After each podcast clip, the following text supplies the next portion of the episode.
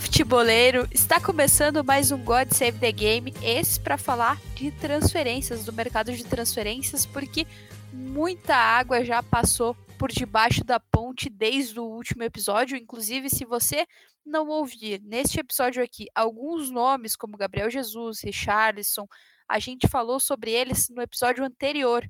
Então, é só ouvir o episódio 54 que você vai estar. Tá ligadinho aí nas principais transferências que rolaram, além dessas que a gente vai tratar aqui neste episódio. Antes disso, antes de apresentar os nossos convidados de hoje e falar sobre os reforços da, dos clubes da Premier League, eu tenho um breve recado, que não é do Gabriel Correia, é um recado meu, mas que é algo que você já deve estar ciente, você que segue o Futuri nas redes sociais, que está acompanhando aí as movimentações, está sabendo que está rolando a janela de descontos Futuri até o dia 10 de agosto com cursos para iniciar no mundo da análise tática com até 60% de desconto e as roupas futeboleiras lá da loja do Futuri com 40% de desconto, até 40% de desconto. Então, gente, pô, 60% nos cursos e 40% nas roupas, caras, isso é muita é muita economia para o teu bolso. Se você já estava interessado em algum curso, já estava interessado em algumas das roupas, é bom ficar de olho, é bom aproveitar. Tem até o dia 10 de agosto para aproveitar essa promoção de, da janela de descontos Futuri, a janela aí de descontos aqui do Futuri. E se você não está ligado no curso que eu estou falando, nos cursos que eu estou falando e nas roupas que eu estou falando, dá um confere nas redes sociais do Futuri, arroba Futuri, para você ficar sabendo aí do que, que eu estou falando, para você entender um pouco mais, porque são, é mais de um curso e são diferentes roupas também para você acompanhar, para você ver lá e se identificar, ver o que, que você mais gosta. Fala, futeboleiros, tudo bem? Eu espero que vocês estejam gostando do episódio de hoje.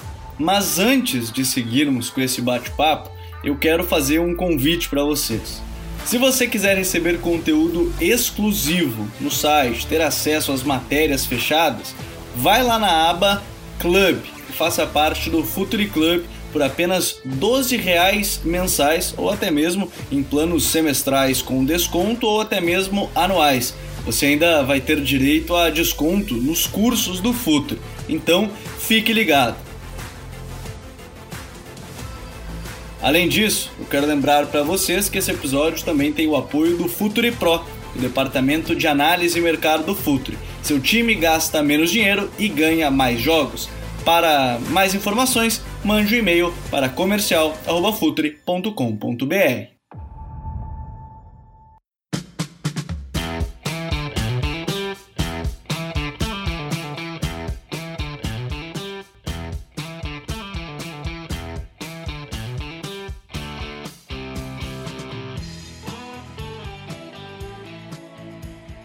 Agora, dito isso, recado dado, a gente vai falar do nosso principal assunto de hoje, que, que, são as transferências, né? As transferências dos clubes da Premier League, as principais que ocorreram.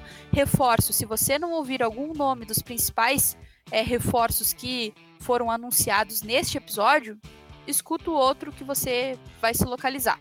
E quem está aqui comigo para falar sobre isso é ele, Lucas Filos, que estava também no episódio anterior e eu tenho o prazer de ter aqui novamente no God Save the Game. E aí, Michele, tudo bem? E aí, Vini também, já dando spoiler de, de quem tá com a gente aqui hoje também. Bora lá falar então sobre as novas contratações da Premier League, janela bem movimentada, né? Bastante coisa acontecendo, bastante movimentação uh, dos clubes que devem disputar ali título, vagas em competições europeias também.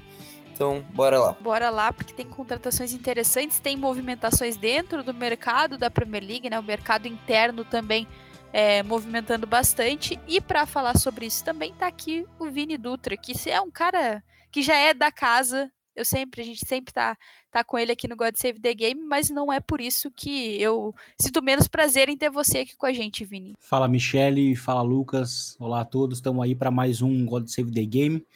Estamos aí falando bastante sobre essas pautas, né, de meio de, de off-season, né, a transição de temporada, é, os times se reforçando, alguns reforços bem interessantes que a gente vai poder abordar hoje. Isso aí, temos vários nomes aqui para trazer, para abordar, inclusive é, é interessante, até para quem ouviu o episódio anterior, que a gente falou, né, no outro episódio sobre é, como alguns clubes aí não estavam se movimentando e, claro, né, que muito pela urgência, né, pelas, pelo tempo que está correndo, enfim, você precisa se movimentar, mas a gente viu dois clubes que a gente criticou no episódio anterior se movimentando, que foi o United e foi o Chelsea. E eu quero começar, na verdade, por nenhum dos dois. Eu quero ir para um outro time que a gente falou também no episódio anterior, mas que é para trazer essa parte do mercado interno e depois a gente vai expandindo para essas outras contratações.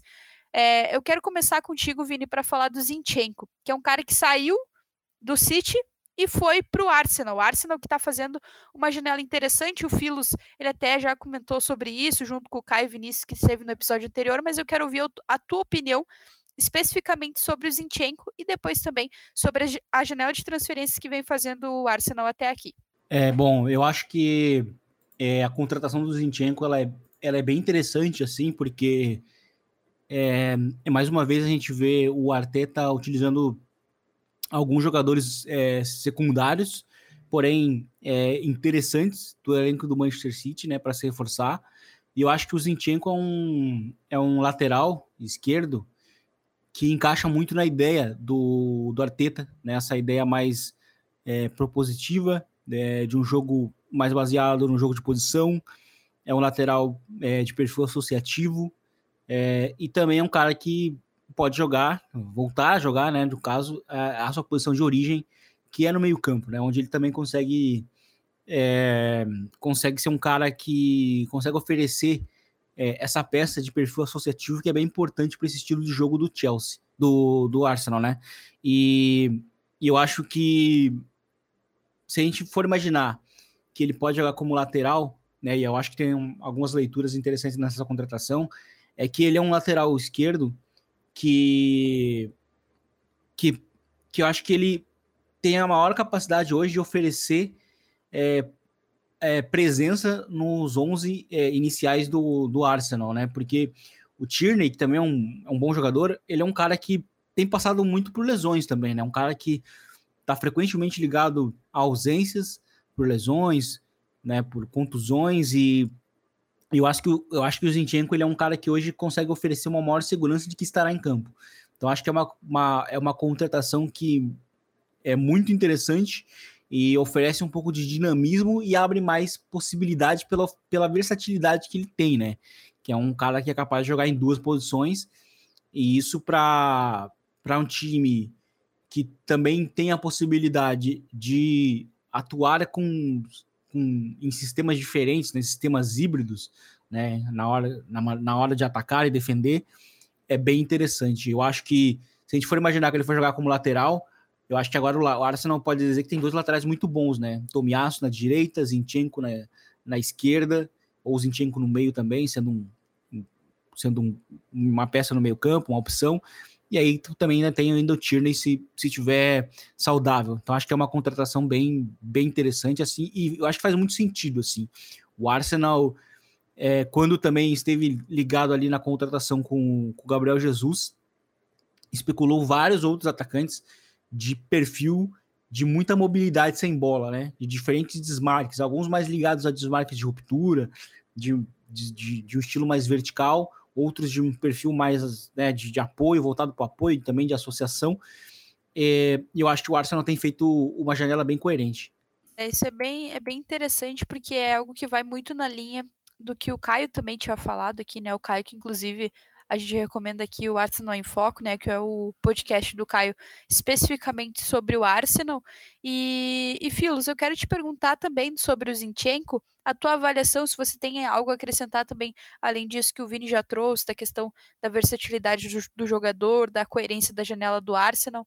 Ah, eu concordo bastante com o que o Vini falou e com o que o Caio também já tinha falado no, no episódio anterior.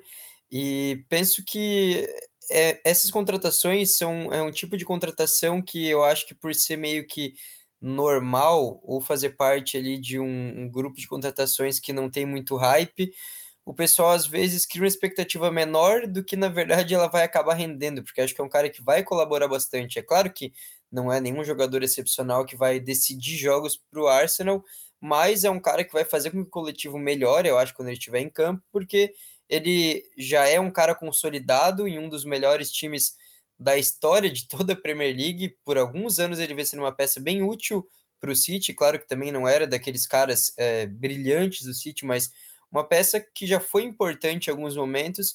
Então acho que ele entende muito de como fazer parte desse coletivo. Inclusive o Arteta, é, claro que não é nenhuma cópia do Guardiola. É fácil a gente fazer essa comparação e falar que é, é falar dessa forma rasa, né? Mas o Arteta se baseia também, acho que bastante em princípios semelhantes ao do Guardiola, então acho que vai ter um encaixe natural, um cara que já entende muito bem da liga, dos adversários, do contexto, então acho que é um tipo de contratação que, apesar de não chamar tanta atenção, não tem tanto hype, ela é muito boa porque ela meio que te dá quase que uma garantia de rendimento. E às vezes, quando se contrata um cara que às vezes pode até ter mais nome, ter mais. É ser mais comentado mesmo no geral, ele te oferece um risco maior também. Então, acho que uma contratação dessas, já dentro da liga, um cara consolidado, ela tem um risco menor.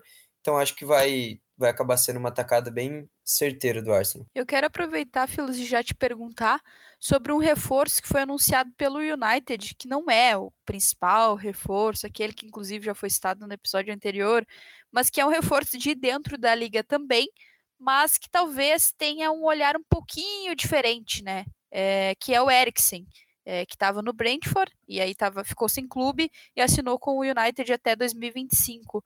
O que, que tu achou desse, dessa chegada, né, desse, desse reforço que o, que o United trouxe? É, era uma carência exatamente, porque não era. Eu acho que se dá para falar em nomes pouco hypados, talvez o Eric seja, seja um desses nomes mas ao mesmo tempo que a gente sabe da qualidade dele, né? Mas dentro do contexto da liga e do tamanho do United, as ambições que o time tem, é, pareceu um pouco estranho para mim, mas eu não sei qual que é a tua avaliação. É, então acho que essa contratação do Eriksen, ela vai mais na linha de ter sido uma oportunidade de mercado e do contexto ali que coloca o Ten Hag como um cara que é, tem muito apreço para os jogadores do perfil do Eriksen, é um jogador que cuida muito bem da bola, né? Um cara que tem um aproveitamento no passe muito bom, consegue armar, seja vindo um pouquinho mais de trás ou então como um camisa 10 mesmo, que é a melhor posição dele, a posição mais natural para ele. E eu acho que ele é um cara que pode servir ali de opção mesmo para rodar o elenco, porque é importante ter um elenco uh, com mais de 11 jogadores de qualidade, né? Cada vez mais isso vai ser importante por conta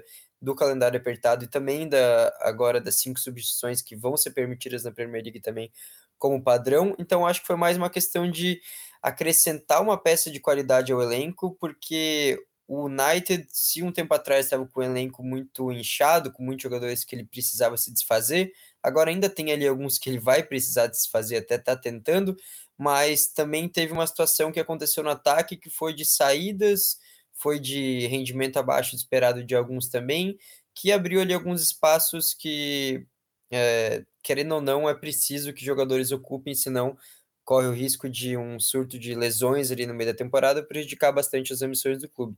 Então acho que tem mais a ver com isso. Talvez a comparação a ser feita aqui é que ele é a reposição do Mata, que saiu do clube, era um cara que já não estava colaborando muito dentro de campo, não aguentava mais o ritmo de uma liga como a Premier League, mas eu acho que acaba indo nessa linha de uma reposição direta, um cara que consegue jogar, seja como 10, como eu falei, às vezes até caindo um pouco pela direita, Acho que ele pode ter um encaixe ali com o estilo de jogo que o Ten Hag procura.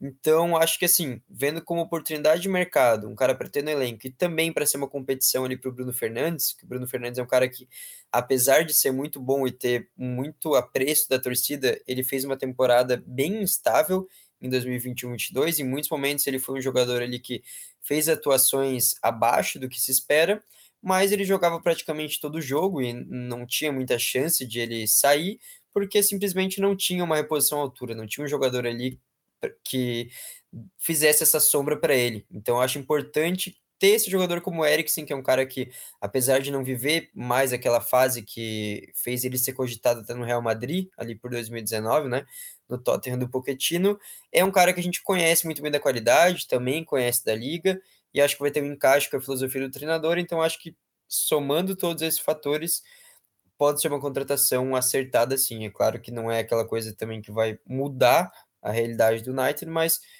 eu acho que pode ser uma adição interessante para o elenco. É, não brilha os olhos exatamente, mas é, eu acho que muito nessa linha da questão da sombra para o Bruno Fernandes, ela é bem interessante, que o Bruno é um cara muito competitivo, né? Isso para fator de dentro de elenco, gestão de grupo, às vezes pode acabar gerando um, um aspecto bem positivo. E, Vini, eu quero te perguntar sobre o Lisandro Martinez, que é um jogador aí, um zagueiro que chega ao United e estava muito na expectativa desse time assinar com algum clube da Premier League e foi o United, como que ele pode agregar para esse time do, do Eric Ten Hag e principalmente ali num comparativo com os zagueiros que já estão no grupo, né? Quem que sai para ele entrar no time, como que você vê esse encaixe?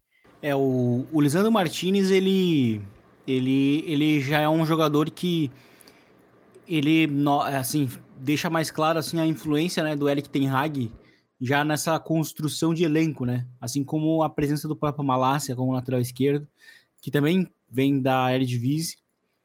É, se especula muito que ele pode jogar no meio campo, né? Como, como uma, uma figura mais defensiva.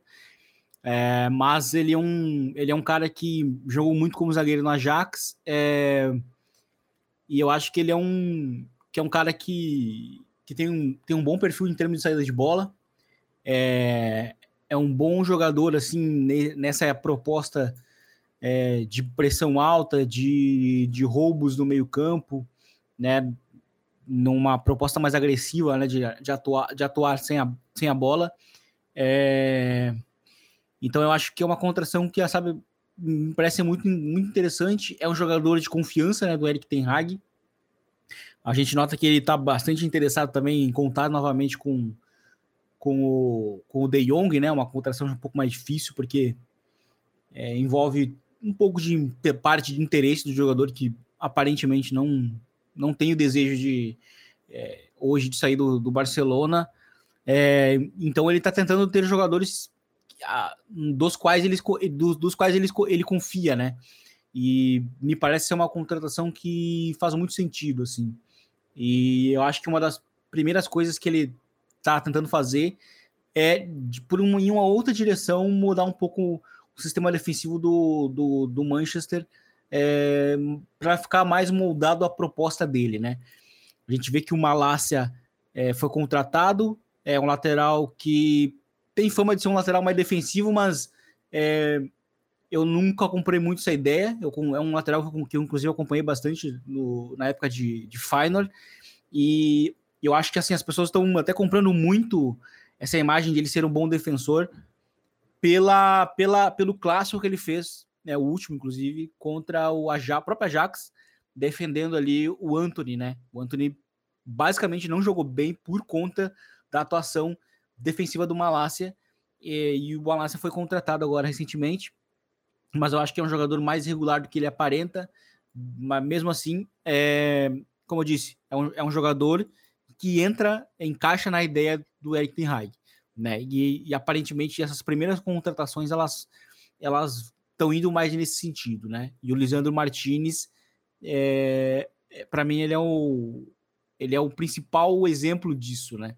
Seja para jogar como zagueiro ou seja para jogar como meio campo, é outro cara que também vai conseguir oferecer um pouco dessa dessa versatilidade, né? Que o Manchester United é, precisará ter agora com, com o Ten no comando.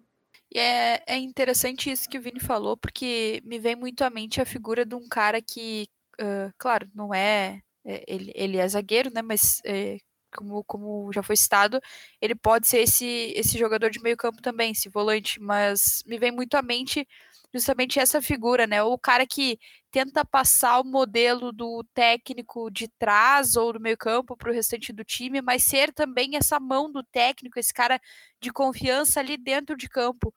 Filos, como é que você viu essa contratação? Te empolgou? Você concorda?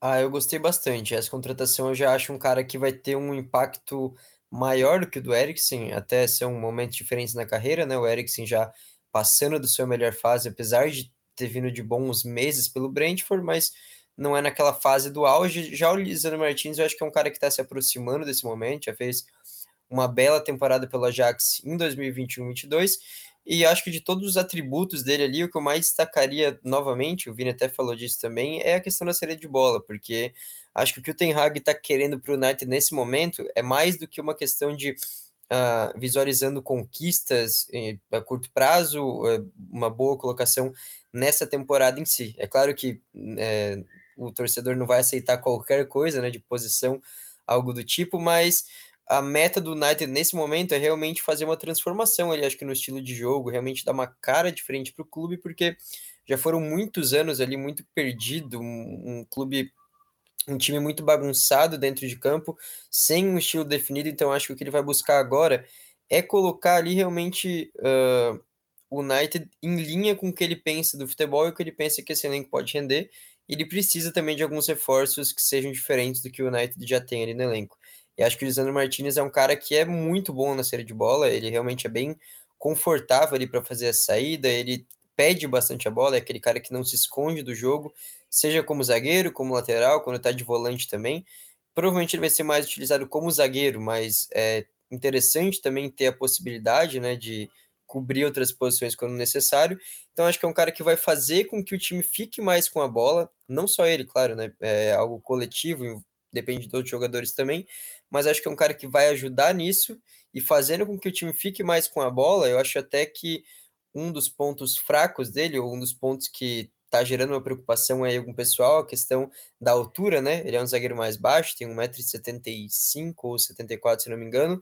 Eu acho que a probabilidade desse ponto fraco dele ser explorado diminui à medida que ele mesmo ajuda o United a ficar mais com a bola. Porque acho que a meta do Ten Hag é justamente isso, é ter um time mais dominante, um time que consiga pressionar mais o adversário, sufocar o adversário, e isso faz com que o risco da bola aérea, o risco de ele realmente precisar ficar usando toda hora ali a altura, que não é das maiores, vai diminuir. Então, acho que é uma contratação pensando realmente em desenvolver o coletivo, e aí o encaixe com ele eu acho que pode ser muito bom. É claro, pode ter um erro ou outro, acho até que deve ter um momento ou outro que ele vai sofrer essa questão do jogo aéreo, né? Ele pode levar gol por conta disso, mas eu acho que no saldo mesmo, assim, ao final da temporada ou das próximas também, ele vai trazer mais benefícios ao United. Então, é uma contratação que eu estou bem ansioso para ver dentro de campo. Estou ansiosa também. E a gente falou aí do United, que era uma das equipes que a gente tinha falado no outro episódio que não estava se movimentando muito, né? Que a gente estava com uma expectativa grande, principalmente por ter trocado de técnico e por ser o United. E a outra equipe é o Chelsea, né? Que também se movimentou, parece que ouviu o nosso clamor anterior e, e acabou te, anunciando aí algumas contratações. Eu quero perguntar para o Vini, primeiramente, sobre o Colibali, é, o zagueiro senegalês que chega aí é, com quatro anos de contrato, né? Cerca de 40 milhões de libras é, foi o valor dessa negociação. E a gente tem aí o Koulibaly com 31 anos na Premier League. Qual que é a tua expectativa, Vini, sobre esse jogador? A gente sabe da história dele, né, no futebol italiano, tudo que ele conseguiu é, desenvolver até dentro de seleção também. Mas agora a, o contexto é outro, né? O contexto é de Premier League.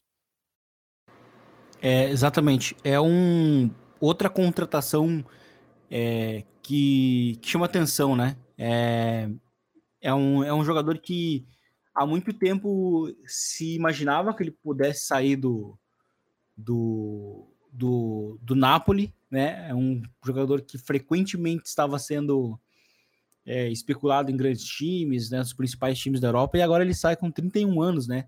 Sai um pouco um pouco tarde, digamos assim, para o mais alto cenário né, do futebol é, europeu. E eu acho que é uma contratação é, de boa resposta do Chelsea, porque o Chelsea está perdendo é, pilares né, importantes da, da defesa, é, com a saída do Rudiger, que, que fez é, individualmente é, a melhor temporada dele na né, temporada passada. O Aspilicueta é um lateral que pode estar de saída para. É um lateral barra zagueiro, né? No caso do Chelsea, zagueiro. É, que pode estar indo para o Barcelona. Então o Chelsea precisa dar respostas, né?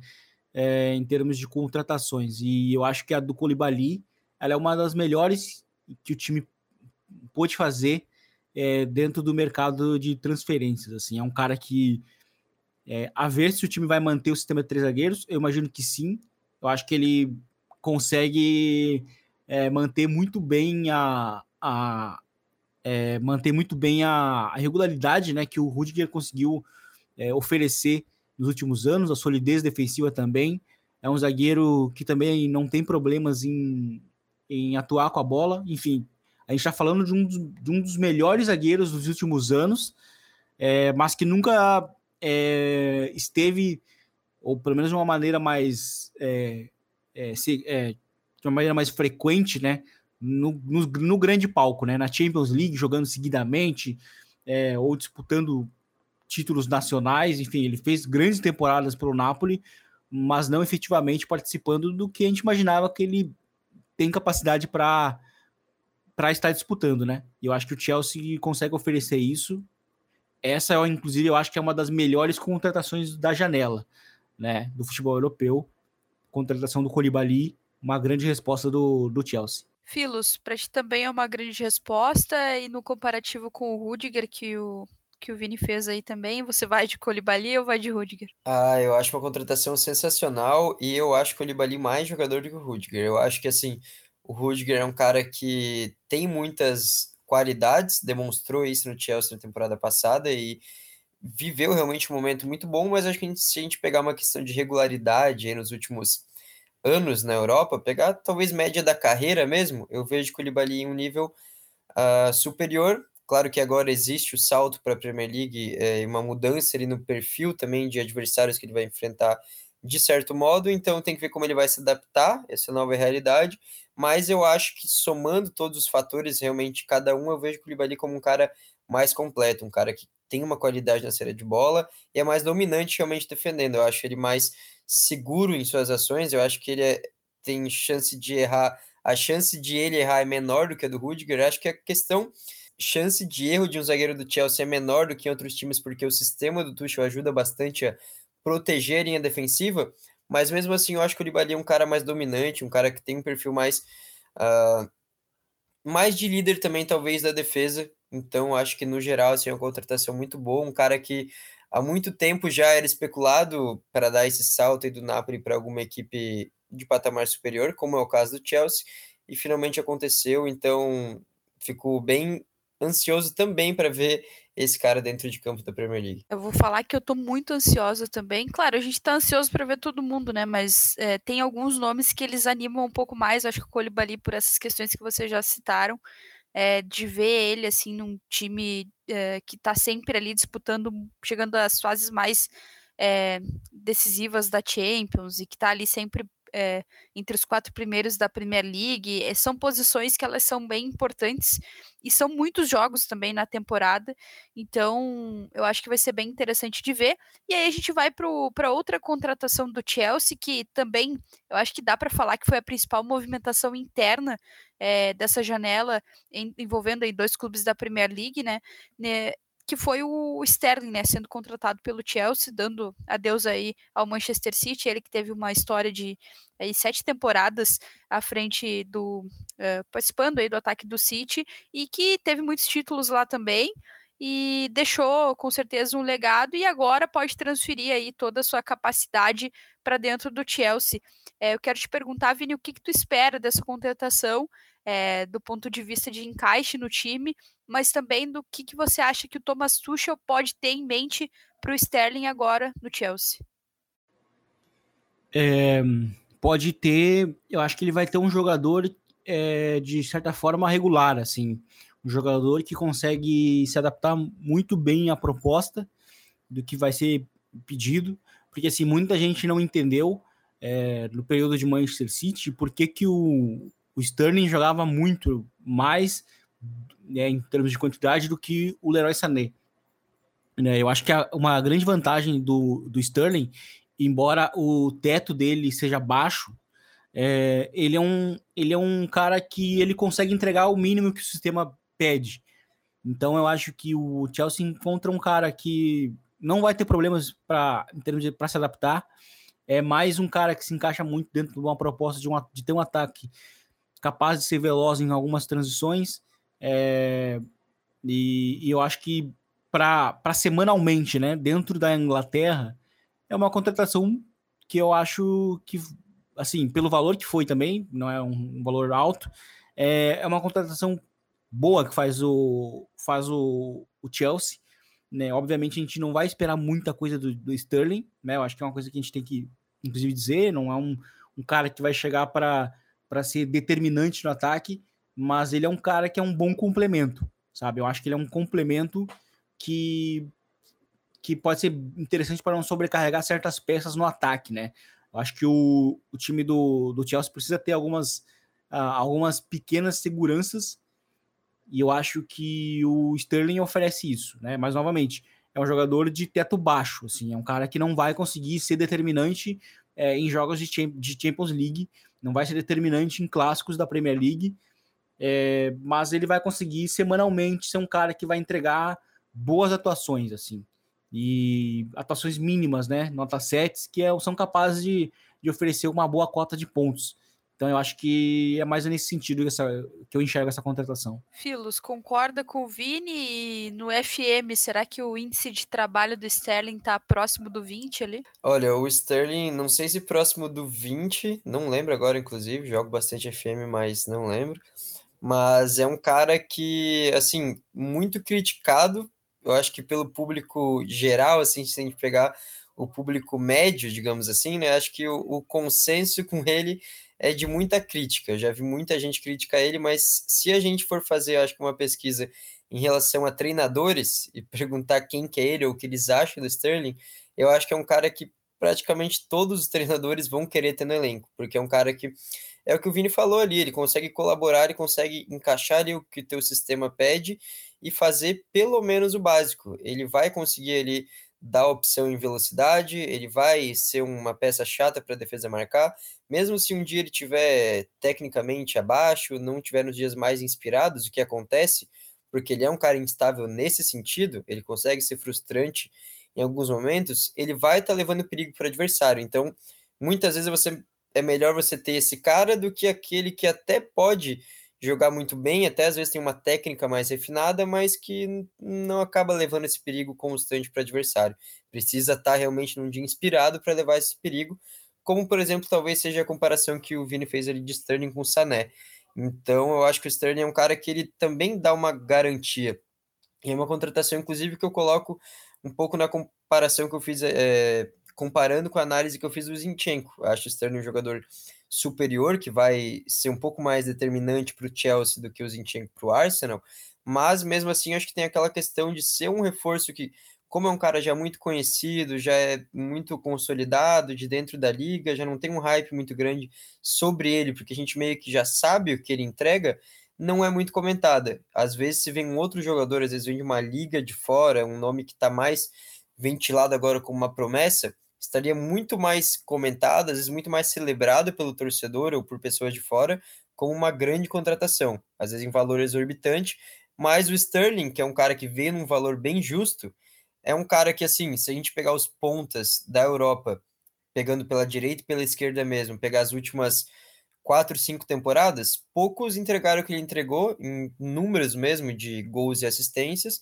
e ele é um cara que já entende totalmente da liga e já é experiente, apesar de não ser um cara velho, não, dá, não tá, tá longe de uma idade realmente avançada, ele já tem muita experiência porque começou a jogar muito cedo, né? Então ele já tem toda aquela experiência de ter jogado por dois grandes clubes da Premier League, agora vai para o terceiro.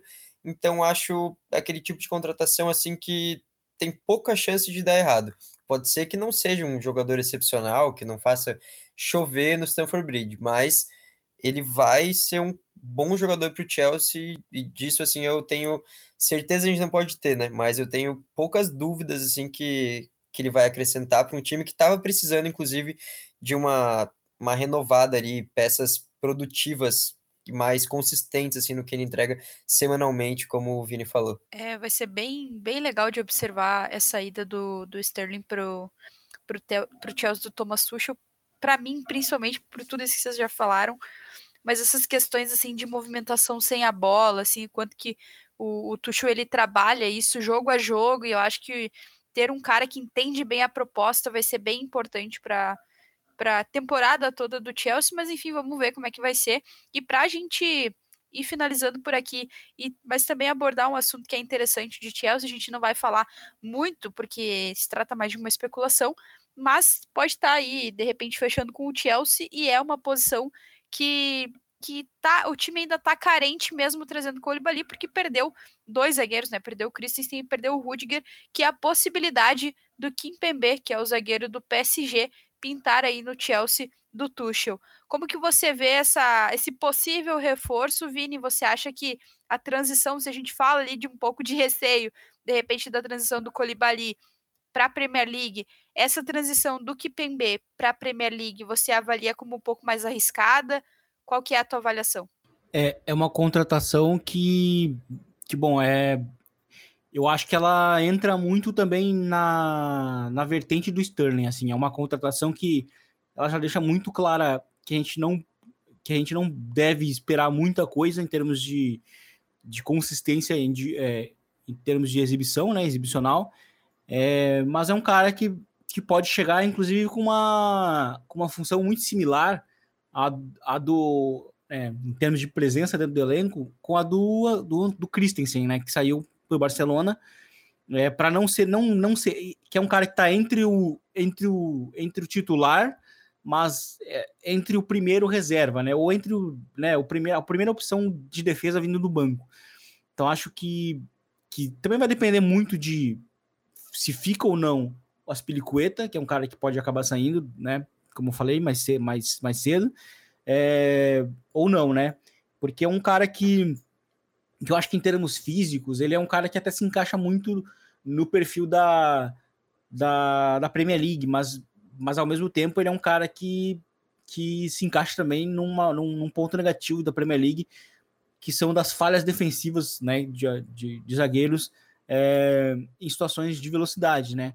E o, e o Kipembe é um zagueiro que pelo que se fala, né, ele, ele é um cara que é muito, é um cara de boas relações dentro do PSG, né? Tanto que o PSG meio que não faz questão de vender, mas também não faz questão de manter, sabe? Se, se eu surgir uma, uma, uma, uma proposta média ok, eles vendem, né? Eles não fazem questão de se desfazer dele, mas enfim. É, então acho que é um cara que que eu acho que eu não, eu não esse sim seria, não seria uma, uma expectativa tão alta em relação a ele principalmente levando em conta é, o estilo da Premier League e até mesmo a, a postura defensiva do Chelsea na reta final de temporada passada, onde a gente viu uma defesa muito mais exposta. É, eu acho que se o, se o Kimpembe for um zagueiro que, que for contratado e, e for utilizado frequentemente como titular, é um cara que eu acho que pode ser, inclusive, até um, um ponto fraco do time de uma defesa que uh, é, há dois anos atrás, há dois anos, né, duas temporadas atrás, era, era considerada uma das mais fortes é, em termos de solidez defensiva da Europa. É, e, é, mas a gente nota que o Chelsea está assim, interessado em mais um zagueiro, né? Eles tentaram o Nathan, o, o Ake, né, como, como um reforço também, mas aí sim o Manchester City não. Já era do Chelsea antes. Que já era do Chelsea, né? É, assim como o Sterling, não? É, então acho que, que eu acho que assim é, é, essa, essa seria uma contratação que me preocuparia um pouco mais, né? Embora o nome do, do Kundê também seja muito ventilado, mas aparentemente esse sim é um jogador mais complicado, né? Porque o, o Sevilha não é, não é um time que vende fácil, tem o Barcelona também que está envolvido na, na, na, possibilidade de contratação, é, mas enfim, eu acho que são perfis diferentes, assim. Caso o Manchester, o caso o Chelsea consiga contratar, por exemplo, o Koundé, a gente sabe com certeza que é para ser o titular e aí provavelmente na vaga do, do Aspilicueta estaria, estaria saindo. Mas agora, se, se, se chega o Kimpembe, é, existe mais a possibilidade de que ele talvez seja mais útil sendo um cara agregando no elenco. Mas aí também vai depender muito do valor pelo qual ele vai ser contratado. É, e o Barcelona aparentemente tem uma meta de contratar todos os jogadores do mundo ainda nessa janela, né? Então fica realmente muito difícil saber se eles não vão. Isso sem dinheiro ainda. É, eu vou, assim, ó, eu vou deixar esse assunto pro El Rondo, e até tem um episódio já, o episódio 81, que foi sobre isso, mas que eu tenho certeza que eles ainda vão desenvolver um bom tempo para é, desatar esses nós aí do Barcelona para entender como que esse time tá gastando tanto. Mas, Filos, quero tua palavrinha também sobre o Kimpembe, se você concorda com o Vini, é, se tem alguma desconfiança com relação à chegada desse reforço, né, que é uma possibilidade ainda não foi confirmado. Então, acho que o Kimpembe, ele é um cara que tem muitas qualidades e também algumas, alguns pontos fracos ali que ficaram visíveis também ao longo da carreira, principalmente nos últimos anos, um cara que talvez já deveria ter evoluído de uma forma que a gente esperava lá atrás, mas assim, eu ainda vejo nele é, características muito boas e acho que a questão do Chelsea jogar muitas vezes com três zagueiros e um sistema que protege um pouco mais a defesa e não fica aquela defesa muito exposta, é, reduz um pouco a capacidade, é, a probabilidade de erro, como eu falei, eu acho que isso encaixa mais com o que o Kimpembe tem a oferecer. Eu acho que ele num trio de zaga é um cara que pode ser mais confiável do que numa dupla. Numa dupla, eu acho que eu já teria um pouquinho mais de pé atrás, eu já seria um cara que realmente poderia deixar a defesa muito exposta, ele precisa ainda saber dosar melhor os seus movimentos, seu timing ali, na, porque ele é um cara muito agressivo, mas ele precisava, acho, precisa, acho que, saber dosar mais esse tipo de ação, e já com três zagueiros, por ter mais gente ali atrás também com ele, é mais fácil de, é, de controlar isso, ou de alguém cobrir ali possíveis erros dele, né? Então, acho que na questão de se o Chelsea realmente jogar com três zagueiros, continuar, e ele seria aquele zagueiro pela esquerda, que é o que ele provavelmente seria, acho que ele pode agregar bastante. Também é um cara que tem uma boa saída de bola, um cara que uh, tem um físico muito bom. Acho que questão de velocidade também é importante para o Chelsea, uh, para o Chelsea, para todo o time da Premier League, né? Obviamente. Então acho que assim, uma contratação que pode sim dar certo, mas eu queria ver essa questão realmente imaginando o Chelsea com três zagueiros, né? Talvez numa dupla já é um cara que eu teria um pouco mais de dúvidas, mas se jogando um trio, acho que pode acontecer o que já aconteceu com outros zagueiros também, que às vezes eram conhecidos por algumas limitações ou pontos fracos. Até o Rudiger é um cara que ele já tinha sido criticado por alguns pontos do jogo dele, mas no Chelsea, com um coletivo protegendo melhor a zaga e ele já é, ao lado de dois zagueiros, deu para ver que ele deu um salto enorme na carreira, né? Considerado por muitos aí um dos melhores zagueiros do mundo atualmente, ou pelo menos em termos de desempenho na última temporada. Então acho que com o Kimpembe não é garantia de que algo parecido vai acontecer, mas eu acho que, que tem chance, acho que o trabalho do Tuchel mesmo com os jogadores nesse sentido é, faz com que o torcedor possa ter mais Uh, mais perspectiva positiva mesmo. Perfeito. Filos, muito obrigada e até a próxima. Valeu, Michele, tamo junto. Obrigado aí pela companhia hoje, Vini também e todo mundo que tá escutando a gente aí sempre no God Save the Game. Até a próxima. Valeu. Até a próxima. Valeu, Vini. Até a próxima. Obrigadão pela parceria aí. Tamo junto. Valeu, Michele. Valeu, Lucas. Foi um prazer estar com vocês e até a próxima. Até a próxima. E o God Save the Game vai ficando por aqui. Gente, próximo episódio é para projetar a Premier League, porque vai estar tá ali, ó, coladinho com o início da liga. Então não perde o próximo episódio também. E também não perde a janela de descontos do Futuri. Lembrando, até o dia 10 de agosto, janela de descontos do Futuri com cursos para iniciar no mundo da análise tática com até 60% de desconto, tem uns combos bem legais e roupas futeboleiras com até 40% de desconto. Então, não perde essas ofertas que vão até o dia 10 de agosto. Então, fica ligado na data também e dá um confere lá. Muito obrigado para você que ouviu até aqui. A gente se encontra no próximo episódio.